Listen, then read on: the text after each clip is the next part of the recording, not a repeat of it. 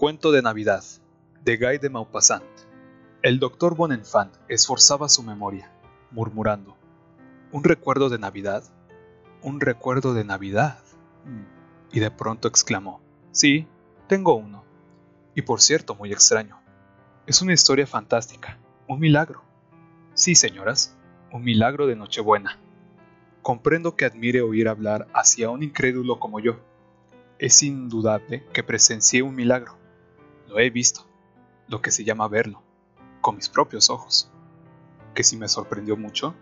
Mm, no, porque sin profesar creencias religiosas, creo que la fe lo puede todo, que la fe levanta las montañas.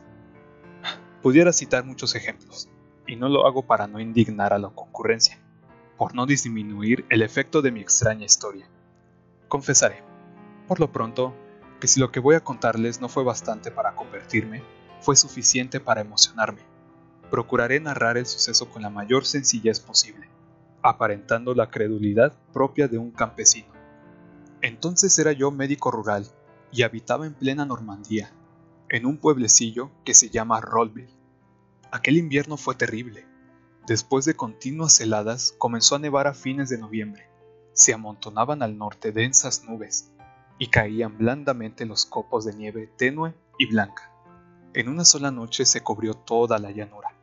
Las masías, aisladas, parecían dormir en sus corralones cuadrados como en un lecho, entre sábanas de ligera y tenaz espuma, y los árboles gigantescos del fondo, también revestidos, parecían cortinajes blancos.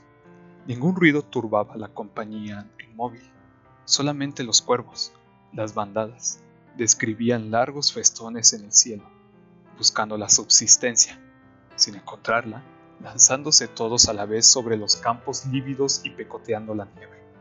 Solo se oía roce tenue y vago al caer de los copos de nieve. Nevó continuamente durante ocho días. Luego, de pronto, aclaró. La tierra se cubría con una capa blanca de cinco pies de grueso, y, durante cerca de un mes, el cielo estuvo, de día, claro como un cristal azul, y, por la noche, tan estrellado como si lo cubriera una escarcha luminosa.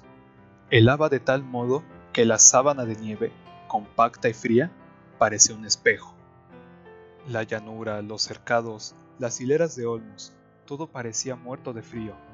Ni hombres ni animales asomaban, solamente las chimeneas de las chozas en camisa daban indicios de la vida interior, ocultas, con las delgadas columnas de humo que se remontaban en el aire glacial.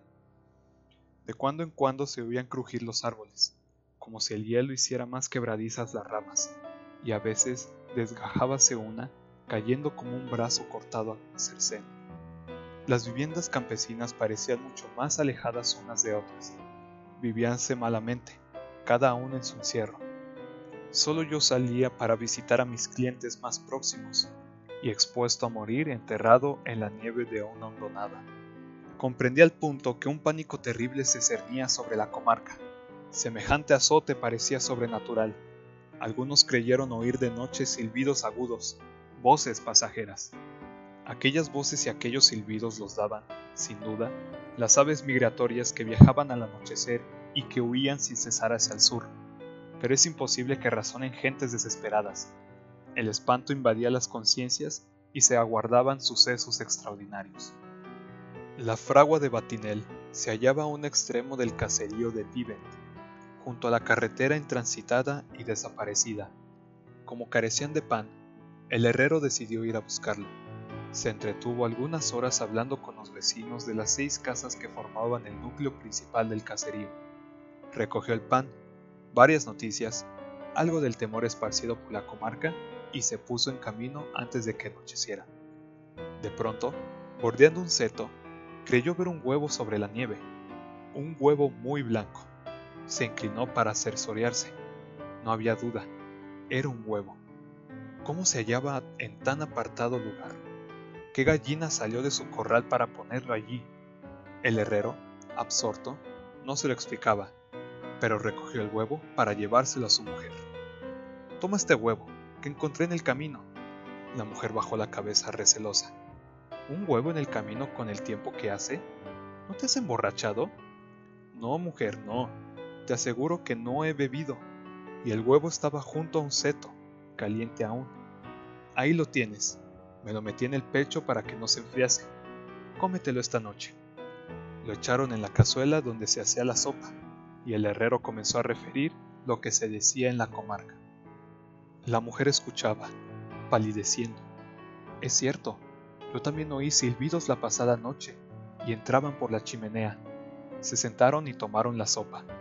Luego, mientras el marido untaba un pedazo de pan con manteca, la mujer recogió el huevo, examinándolo con desconfianza. ¿Y si tuviese algún maleficio? ¿Qué maleficio puede tener? si yo supiera... Cómetelo y no digas bestialidades. La mujer abrió el huevo, era como todos, y se dispuso a tomárselo con prevención, recogiéndolo, dejándolo, volviendo a recogerlo. El hombre decía, ¿Qué haces? ¿No te gusta? ¿No es bueno? Ella, sin responder, acabó de tragárselo, y de pronto fijó en su marido los ojos, feroces, inquietos, levantó los brazos y, convulsa de pies a cabeza, cayó al suelo, retorciéndose, dando gritos horribles. Toda la noche tuvo convulsiones violentas y un temblor espantoso la sacudía, la transformaba. El herrero, falto de fuerza para contenerla, tuvo que atarla, y la mujer, sin reposo, vociferaba. Se me ha metido en el cuerpo, se me ha metido en el cuerpo. Por la mañana me avisaron. Apliqué todos los calmantes conocidos. Ninguno me dio resultado. Estaba loca. Y, con una increíble rapidez, a pesar del obstáculo que ofrecían a las comunicaciones las altas nieves heladas, la noticia corrió de finca en finca. La mujer de la fragua tiene los diablos en el cuerpo. Acudían los curiosos de todas partes, pero sin atreverse a entrar en la casa, oían desde fuera los horribles gritos, lanzados por una voz tan potente que no parecían propios de un ser humano. Advirtieron al cura. Era un viejo incauto. Acudió con sobrepelliz, como si se tratara de auxiliar a un moribundo, y pronunció las fórmulas del exorcismo, extendiendo las manos, rociando con el hisopo a la mujer, que se retorcía soltando espumarajos, mal sujeta por cuatro mocetones. Los diablos no quisieron salir. Y llegaba la Nochebuena, sin mejorar el tiempo. La víspera, por la mañana, el cura fue a visitarme. Deseo, me dijo, que asista la infeliz a la misa de gallo. Tal vez nuestro Señor Jesucristo la salve, a la hora en que nació de una mujer. Yo respondí, me parece bien, señor cura, es posible que se impresione con la ceremonia muy a propósito para conmover, y que sin otra medicina pueda salvarse. El viejo cura insinuó, Usted es un incrédulo, doctor, y, sin embargo, confío mucho en su ayuda. ¿Quiere usted encargarse de que la lleven a la iglesia? Prometí hacer para servirle cuando estuviese a mi alcance. De noche, comenzó a repicar la campana, lanzando sus quejumbrosas vibraciones a través de la sombría llanura sobre la superficie tersa y blanca de la nieve. Bultos negros llegaban agrupados lentamente, sumisos a la voz de bronce del campanario. La luna llena iluminaba con su tibia claridad todo el horizonte, haciendo más notoria la pálida desolación de los campos. Fui a la fragua con cuatro mocetones robustos. La endemoniada seguía rugiendo y aullando, sujeta con sogas a la cama. La vistieron, venciendo con dificultad su resistencia, y la llevaron. A pesar de hallarse ya la iglesia llena de gente y encendidas todas las luces, hacía frío. Los cantores aturdían con sus voces monótonas. Roncaba el serpentón. La campanilla del monaguillo advertía con su agudo tintineo a los devotos. Los cambios de postura. Detuve a la mujer y a sus cuatro portadores en la cocina de la casa parroquial, aguardando el instante oportuno juzgué que este sería el que sigue a la comunión. Todos los campesinos, hombres y mujeres, habían comulgado pidiendo a Dios que los perdonase.